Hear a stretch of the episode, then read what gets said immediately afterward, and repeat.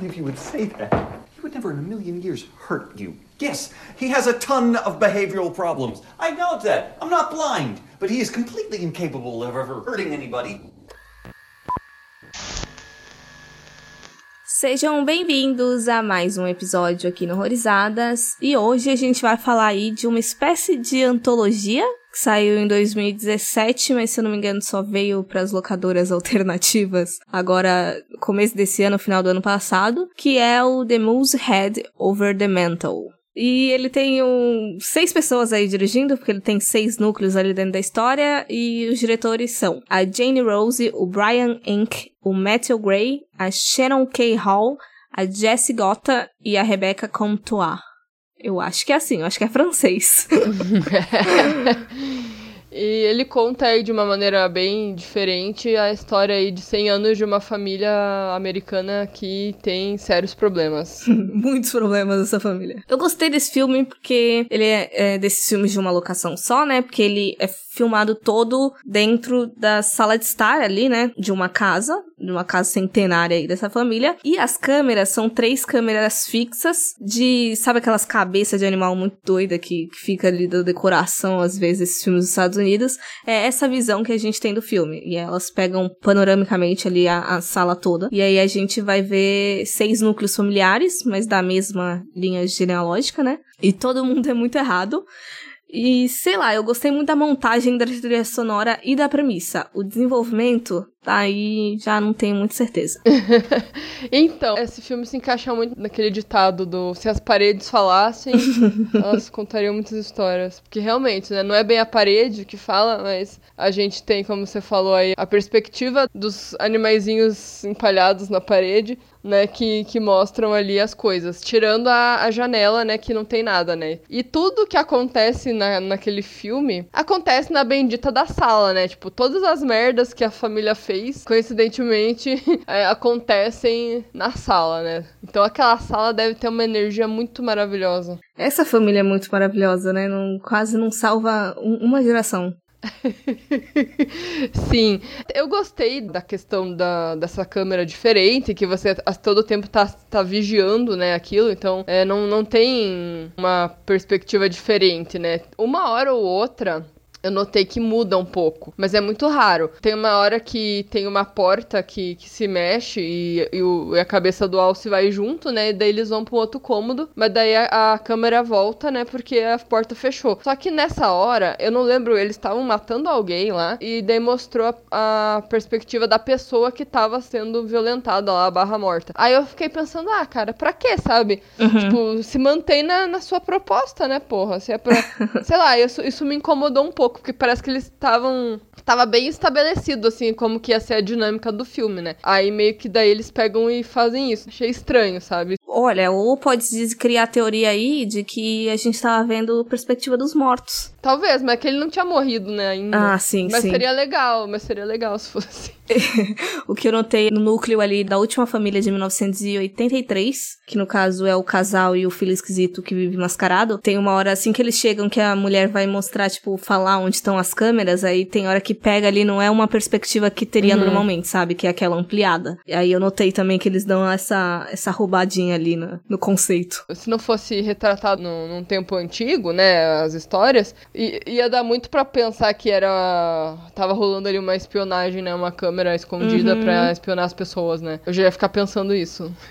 é, eu acho que quando eu pensei na sinopse, quando eu li a sinopse ou alguma coisa parecida, eu achei que ia mostrar alguma resolução disso, sabe? Eu tive uma, uma ideia talvez meio errada do, do, que ele fosse. Mas aí eu, eu gostei, assim, desse, desse jogo que fizeram. O que o meu problema maior, eu acho, com esse filme é porque. Eu não sei se é por essa premissa, que é consideravelmente bem instigante, né? Você fica curioso, mas parece que a, as histórias elas, elas vão numa crescente, assim, e quando dá a resolução de fato, o encerramento das coisas, não seja decepcionante, mas não, não faz juiz ao resto das coisas. Parece que ele vai te dando uma, não necessariamente ansiedade, mas vai instigando muito e aí não, não entrega o que você esperava, não sei. É, é porque as histórias, elas não têm, parece, um início, meio e um fim, né? Só documentando, entre aspas, o que aconteceu. A, os assassinatos, as merdas que eles fizeram. Então, assim, não tem uma resolução. Uhum. Justificaria melhor se fosse realmente um found footage com as filmagens, sabe? Achamos aqui filmagens é, em uma casa e tal, que, que várias pessoas moraram e fizeram um monte de bosta. Uhum. Sei lá. Mas como realmente não é, não era filmagem, né? Não era found footage, eu fiquei pensando assim, tá, é só para mostrar mesmo que, é, que eles mataram. E é isso. e, e daí você tem aquele plotzinho no final também, que eu achei legal, porque a todo tempo a gente ficava apreensivo achando que era o menininho realmente que, que ia ser o problema, né? E o, e o marido dela falando, ah, isso da família de 82, né? E o marido falando que não, não é nada a ver, né? Tentando não, não pensar o pior, né? Uhum. E ela alertando, ó, oh, minha família é meio louca, uhum. eu não duvidaria e tal. Aí você descobre que os dois, né, na verdade, acabaram. acabaram sendo os loucos da história. Eu, eu fico vendo muito como se fosse Mon, aqueles assim, porque o menino não tava ileso 100%, uhum. né? Porque aparentemente, sei lá. É, é, o que eu achei interessante até desse núcleo é porque a gente não tem a comprovação de fato, mas é que é muita prova contra ele, né? É. Que começa com a desconfiança da mãe, que ele tá tendo problema na escola escola, foi expulso, não, não parava no, numa escola. E aí a mãe perde o bebê porque o menino deixou um brinquedo na escada. E aí uhum. Tem um apagão ali já no final da resolução das coisas que o pai aparece morto. E aí você fica, será que foi a criança, gente? É, aquilo ficou meio estranho. Mas a única coisa que realmente tem a prova é do, dele matando o rato, né? É. Que ele esmaga. Aí é um sinal, né? Tipo, eu achei que eles colocaram como um sinal pra gente acreditar. Porque senão não precisava ter mostrado ele matando, era só mostrar o rato ali e ela deduzindo, ah, uhum. alguém matou o rato aqui, entendeu? Mas eu acredito que ele seja mesmo. Sim, sim, sim. Junto com ela, né? Porque ela obviamente apareceu, né? É. Mas como ele, como o cara morreu e não apareceu, realmente ficou estranho. Mas seria muito difícil ele Sim. morrer daquele jeito. Mas ao mesmo tempo, eu acho muito esquisito o menino conseguir matar o pai dele daquele jeito, sei lá. Ele levantou e deu no cara, é. o cara era muito alto. Ou ele empurrou é. o cara e ele fatalmente caiu num, num ângulo certinho ali para morrer. Foi uma morte estranha, isso eu realmente achei. Sim, sim. E aí a mãe bota fogo na casa, até porque ela já tava noiada, porque a família dela, ela foi investigando ali, tinha um monte de caixa com coisa. Uhum. Tem isso também. Foi uma dinâmica diferente, né? Porque podia, sei lá, ter essa última família, né? Ah, se mudaram pra uma casa e daí é, descobriram os segredos da família. Em formato de flashback, né? Uhum. Mas isso eu realmente achei bem inovador. Eu gostei, sabe? Mas eu acho que não me prendeu por muito tempo. Assim, tem horas que eu achava chato, que eu já não, não queria ver mais hum. daquele jeito, sabe? Eu não sei. É, eu estranhei assistir um filme assim, sabe? Que você tá observando como se você estivesse um, sendo.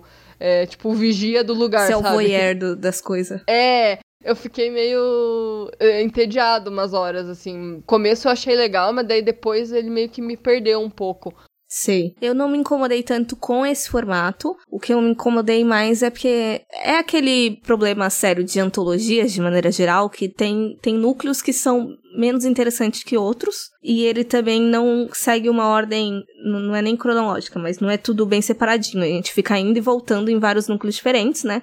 É. Primeiro que na primeira vez que eu assisti, eu assisti com legenda inglesa. Eu já tava fazendo a tradução automática na cabeça. Você ainda tem que ficar prestando atenção para se situar. Para mim foi um pouco difícil. E, e também essa parte chata de alguns núcleos que simplesmente, sei lá, tipo, ai, acaba. Ou então vai logo para onde eu queria que fosse. E porque nessas que eu falei das supostas resoluções ali, de como as coisas teoricamente acabam, as cenas finais, digamos assim, é muito mais do mesmo, assim. A gente vê a família incestuosa canibal, a gente tem o, rolê do serial killer, uhum. da criança meio macabra. É muito, muito do mesmo, assim. Uhum.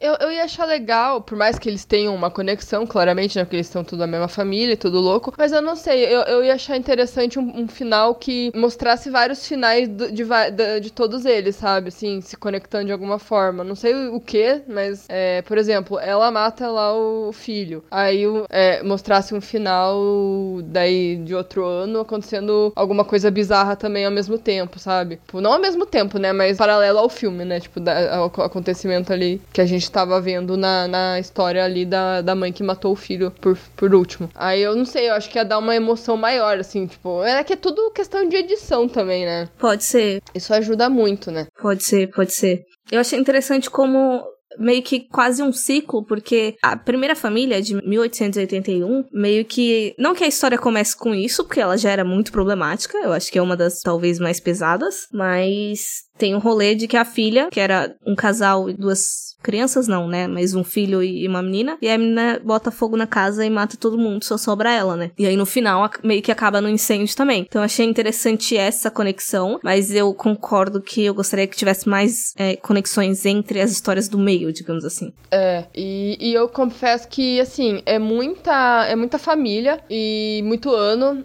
muita, muitas datas, aí isso também gerou uma dificuldade de eu assimilar todas, sabe? Tipo, parecia que não acabava nunca ali as, as famílias. Daí depois, quando voltava pra outra, eu pensei, será que já passou essa? Sabe, assim, tipo... É difícil é, situar. Fiquei com essa sensação. Eu só consegui, porque na primeira vez que eu vi, no, no metade do filme, assim... Isso eu acho que é a experiência de Dark. Eu fiz isso em Dark também. Que eu começo a anotar linhagens uhum. e, e, datas. Eu só consegui me situar por causa disso. É, é. Mais uma coisa muito positiva nesse filme é a, a sonorização do filme filme. Uhum. Eu achei uhum. muito boa. Parecia toda hora coisas rangendo. Quando mudava a data, também parecia que tinha alguma coisa sendo empurrada, assim, sabe? Quando o seu vizinho empurra alguma coisa no andar de cima, assim, você, tipo, leva um susto, sabe? Uhum. Fiquei muito com essa sensação. Mas, por exemplo, tinha horas que esse som acontecia na casa quando tava os personagens, né? Aí eu não entendia se tava querendo sugerir que tinha alguma coisa fazendo barulho ou se era o barulho só da, da trilha do filme ou se tava ali na história, sabe? Aí eu fiquei um pouco confusa. É, é, eu lembro que teve algumas vezes que eu achei desnecessária, outras eu. Eu não sei, parecia eu acho que um jumpscare até. De dar um sustinho, não sei. Eu lembro que teve uma hora que fez não sentido. Aí tem uma hora que faz esse barulho e aí a caixa cai, que é a, a Lilian, a de, do último núcleo, né? Ela tinha colocado uma caixa na cabeça de um dos uhum. bichos para tampar eles. E aí, na hora que, que faz barulho, a caixa cai também. Mas eu lembro que teve outros que foi meio desnecessário que não aconteceu nada ali.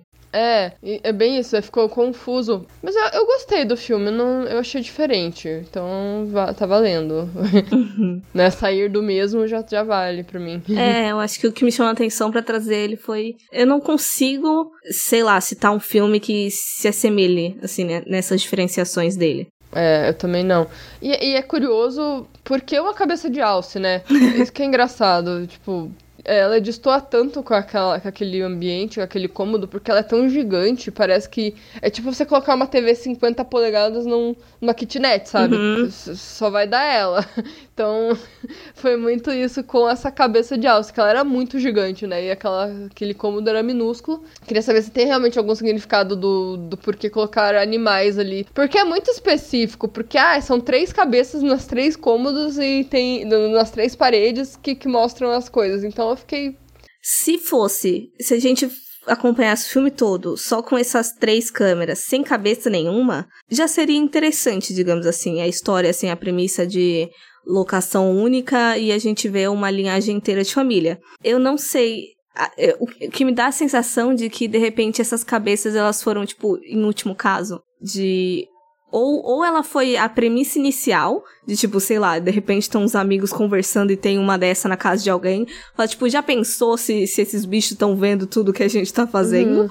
Ou então foi só uma justificativa final de como é que a gente vai justificar uhum. só essas três câmeras. E aí falar, ah, coloca alguma decoração, sabe? Aham. Uhum. Mas é, eu achei também que, por exemplo, dava uma sugestão de que tinha alguma coisa ali, porque ela às vezes caía, às uhum. vezes mexia, não era um assim? Daí eu fiquei pensando, hum, será que tem, não tem nada ali que, que tá fazendo isso acontecer também? Sei. Sei, sei. Aí eu fiquei meio na dúvida, assim. Eu lembro que teve alguns momentos que eu fiquei de. Será que tá rolando uma coisa meio sobrenatural aí? Talvez até por aquilo que você falou lá no início do episódio. Porque a, família toda é desgracenta. Tipo, tem energia meio ruim naquele lugar. É, eu acho que mistura. Dá, dá pra dar uma mistura por causa dos sons aleatórios. Aí, tipo, a cabeça caindo sem, sem motivo. Uhum. Eu acho até, se a gente for viajar muito do, do rolê metafórico de. Eu acho que a gente teve uma discussão parecida no A Ghost Story de às vezes desse apego de alguns objetos que estão na família e que tá passando durante muitos anos de meu Deus, por que a gente não jogou isso fora ainda, sabe? Uhum. Mas ao mesmo tempo tá ali, você não consegue se desfazer. Querendo ou não, tem a ver com essa hereditariedade de, de coisas ruins, do, da fruta não caindo muito longe do pé. É, e assim, em todas essas gerações, ninguém quis tirar, ninguém quis jogar fora, né? É outra coisa em comum ali, que, que alguma ligação que tinha ali, né? Pra não querer jogar fora, sabe? É quase um apego, né? É, porque, cara, é um bagulho, é um trambolho, né? Ocupa muito espaço, não é como se fosse um bibelozinho de porcelana.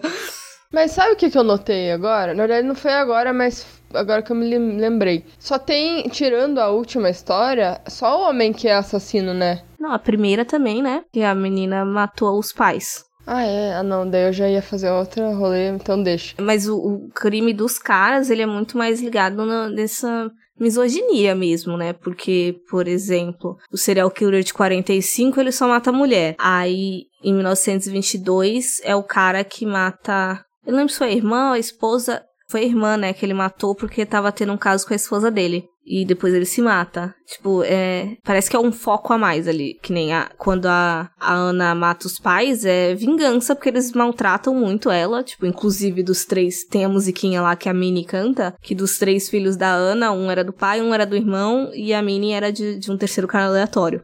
E. E a Lilian, no final, no caso, foi mais meio que para proteger e acabar com aquela linhagem de doideira. Sim, é, isso eu, eu peguei, eu achei que faz sentido total. Porque, caralho, mano, é muita gente louca numa família. E será que tem isso, cara? Tipo, uma linhagem desse tamanho de, de gente louca? Você que manja de serial killer, porque eu nem não vejo essas coisas. Eu não, não sou ligada, então não sei. Ai, de muitas linhagens, eu não sei, talvez envolvendo crime, assim, quando a gente pega esses históricos de, de serial killer que vive de uma família pobre e às vezes os pais são usuários dependentes ou fazem pequenos crimes, mas eu uhum. acho que nessa intensidade é meio complicado de, de, sei lá, seis gerações, assim. Entendi. Ainda bem que isso não acontece, né? que é difícil. Espero que não. Um, uma decepção foi o núcleo da Ana mesmo, de 1904, por falar a verdade, quando ela já tá adulta lá com os três filhos dela. Que tem um rolê dela ser meio que uma charlatã, né? Meio médium. E não sei, para mim era uma que tinha potencial e eu não, não senti muito, muito bem trabalhado ali. Uhum. É, que a família de 1980 e poucos foi a que eu, que eu mais me interessei, na verdade. Por conta ali da, do filho que ela, eles estavam pensando que se era louco ou não, né? Aí eu fiquei bem instigada ali com aquilo. E da descoberta, das descobertas que ela tava fazendo, assim, né? Com, com as outras famílias. Então eu gostei bastante. Uhum. Eu acho que esse filme seria menos cansativo se fosse menos núcleos. Uhum. Né? Daí você ficava mais tempo no núcleo desenvolvendo melhor ali as coisas. É. Né?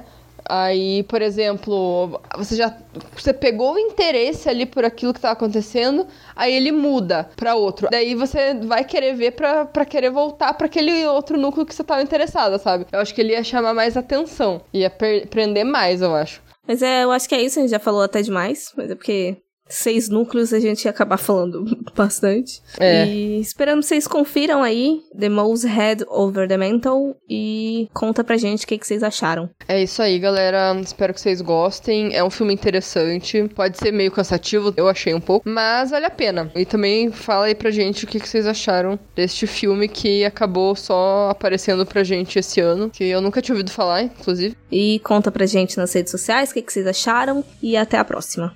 Tchau. Tchau, galera. Até a próxima.